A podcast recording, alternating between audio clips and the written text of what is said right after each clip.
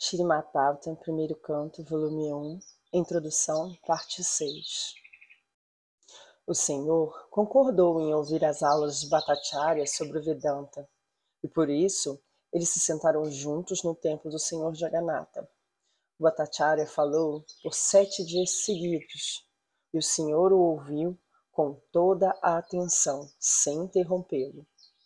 O silêncio do Senhor levantou algumas dúvidas no coração de Bhattacharya, fazendo com que ele perguntasse ao Senhor por que este não fazia nenhuma pergunta, nem fazia comentários sobre suas explicações do Vedanta. O Senhor se fez passar por um estudante tolo perante Bhattacharya e fingiu que o ouvia explicar o Vedanta pois o Bhattacharya sentia que esse era o dever de um sannyasa. Contudo, o Senhor não concordou com suas palestras. Com isso, o Senhor indicou que os assim chamados Vedantistas do Sampradaya de Chankara ou de qualquer outro Sampradaya que não siga as instruções de Shri Vyasadeva são estudantes mecânicos de Vedanta não estão totalmente cientes desse grande conhecimento. A explicação do Vedanta Sutra é dada pelo próprio autor no texto do Srimad Bhagavatam. Alguém que não tenha conhecimento do Bhagavatam dificilmente poderá saber o que diz o Vedanta. Sendo homem de vasta erudição, o Bhattacharya pôde entender as observações sarcásticas do Senhor sobre o Vedantista vulgar. Por isso perguntou-lhe por que ele não interrogou algo sobre algum ponto que não tivesse conseguido entender. O Bhattacharya entendeu o objetivo de seu completo silêncio durante os dias que o ouvira. Isso mostrava claramente que o Senhor tinha algo mais em mente. Desta maneira, o Bhattacharya pediu-lhe que revelasse seus pensamentos. Ao ser assim solicitado, o Senhor falou o seguinte: Caro Senhor, posso entender os significados dos Sutras, do Vedanta Sutra, tais como Yacha, Shastras Yunitiva e Atatu Brahma Jnanasa. Mas quando o Senhor os explica a seu próprio modo, acho difícil entendê-los. O propósito dos Sutras é explicado neles, as suas explicações os estão encobrindo com algo mais. Deliberadamente, o Senhor não dá o significado direto dos sutras, mas dá a sua própria interpretação de forma indireta. Assim, o Senhor atacou todos os vedantistas que interpretavam o Vedanta Sutra caprichosamente, de acordo com sua limitada capacidade de pensar, para servir os seus próprios fins, essas interpretações indiretas das literaturas autênticas, tais como os Vedanta Sutras, são condenadas aqui pelo Senhor. O Senhor continuou. Shri Vyasadeva resume os significados diretos dos mantras das Upanishads no Vedanta Sutra. Infelizmente, o Senhor não aceita os significados diretos desses mantras. O Senhor os interpreta indiretamente, de forma diferente. A autoridade dos Vedas é inquestionável e está acima de qualquer possibilidade de dúvida. E o que quer que seja declarado nos Vedas tem que ser aceito completamente, ou a pessoa estar desafiando a autoridade dos Vedas. O búzio e o estrume de vaca são ossos e excrementos de dois seres vivos. Porém, porque os Vedas afirmam que eles são puros, as pessoas aceitam-os como tais por causa das autoridades do Vedas. A ideia é que não podemos colocar nossa razão imperfeita acima da autoridade dos Vedas. As ordens dos Vedas têm que ser obedecidas tais como são apresentadas, sem nenhuma argumentação mundana. Os assim chamados seguidores dos preceitos védicos dão suas próprias interpretações desses preceitos, e desse modo estabelecem diferentes facções e seitas da religião védica. O Senhor Buda negou diretamente a autoridade dos Vedas, estabeleceu sua própria religião. Unicamente por esse motivo, a religião budista não foi aceita pelos estritos seguidores dos Vedas. Contudo, aqueles que são assim chamados seguidores dos Vedas são mais prejudiciais que os budistas. Os budistas têm a coragem de negar diretamente os Vedas, mas os assim chamados seguidores dos Vedas não têm coragem de negar os Vedas, embora de maneira indireta desobedeçam a todos os preceitos dos Vedas. O Senhor Chaitanya condenava isso. Os exemplos dados pelo Senhor do Búzio e do estrume de vaca são muito apropriados a, seu, a esse respeito. Se alguém argumentar que uma vez que os estrumes de vaca é puro, as fezes de um brahmana erudito são mais puras ainda, seu argumento não será aceito. O estrume de vaca é aceito, e as fezes de um brahmana altamente situado são rejeitadas. O Senhor continuou: Os preceitos védicos são autorizados por si mesmo, e se alguma criatura mundana faz adaptações nas interpretações dos Vedas, ela desafia sua autoridade.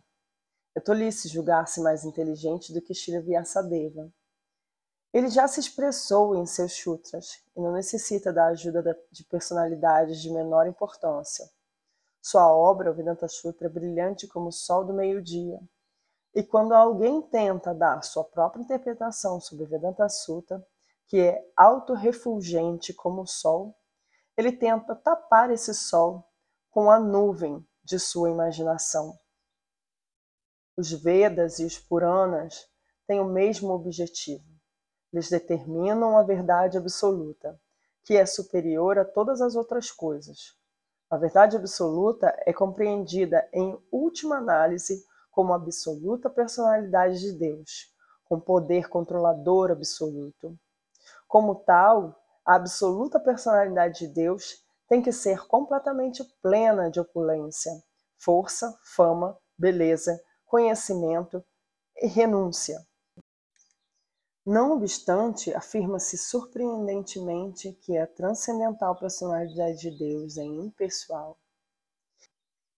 A descrição impessoal da verdade absoluta nos Vedas é dada para anular a concepção mundana do todo absoluto. As características pessoais do Senhor são completamente diferentes de todos os tipos de características mundanas. Todas as entidades vivas são pessoas individuais, são partes integrantes de todo o Supremo.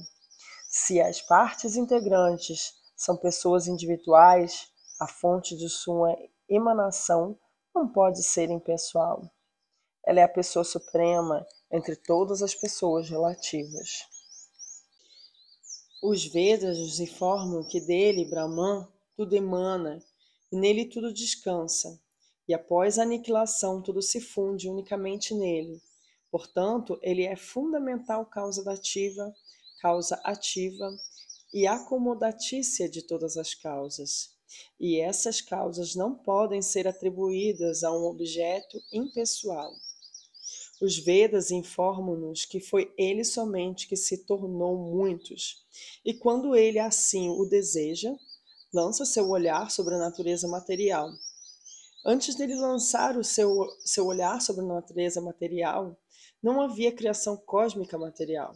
Portanto, seu olhar não é material.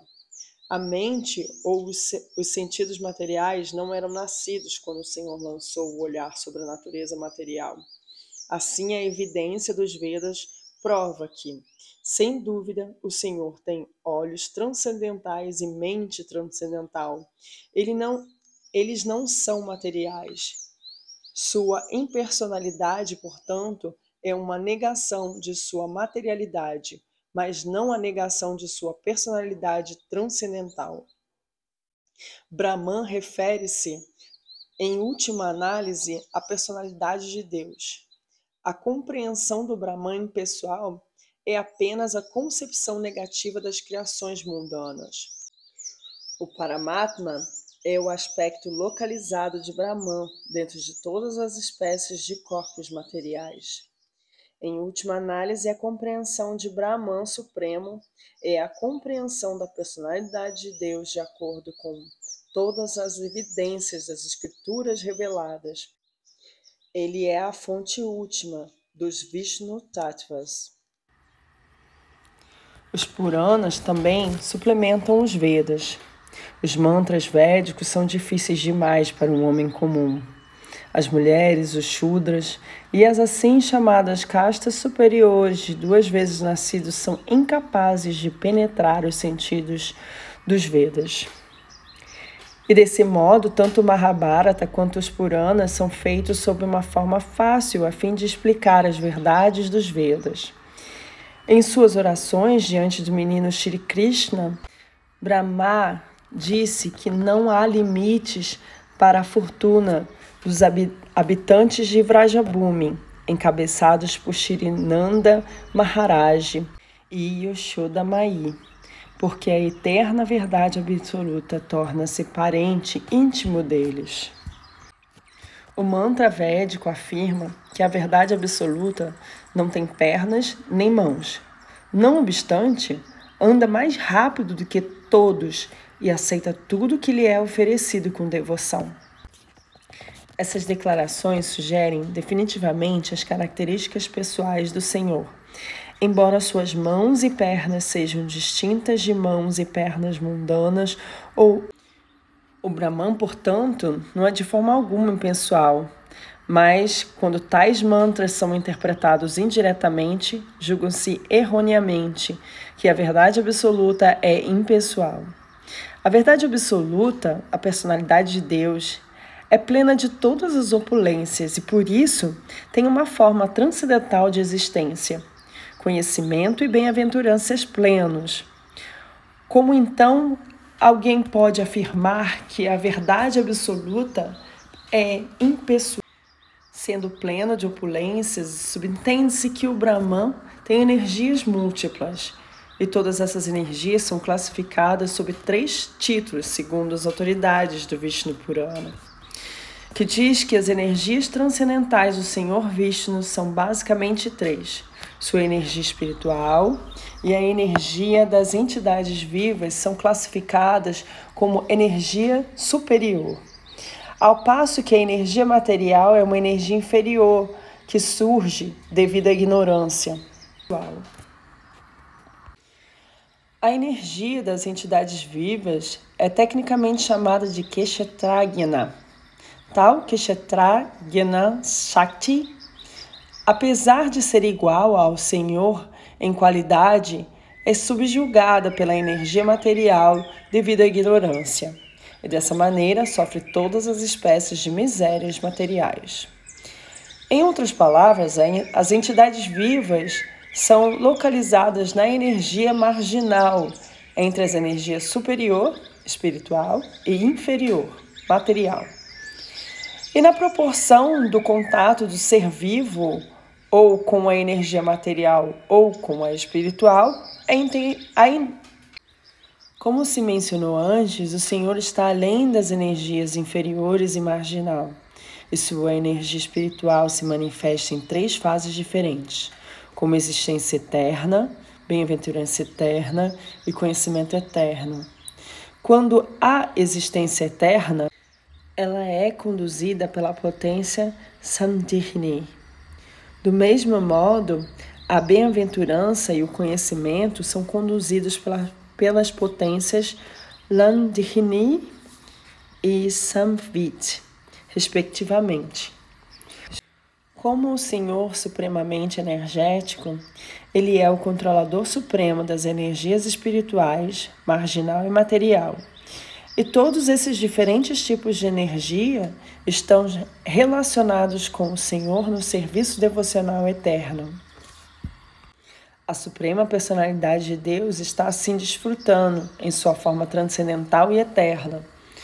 Não é surpreendente que alguém ouse chamar o Senhor Supremo de não energético. O Senhor é o controlador de todas as energias e as entidades vivas são partes integrantes de uma dessas energias. Portanto, há um abismo de diferença entre o Senhor e as entidades vivas. Como então alguém pode dizer que o Senhor e as entidades vivas são iguais? Na Bhagavad Gita também, as entidades vivas são descritas como pertencente à energia superior do Senhor. De acordo com os princípios de íntima correlação entre a energia e o energético, ambos são não diferentes também. Por isso, o Senhor e as entidades vivas são não diferentes como a energia e o energético.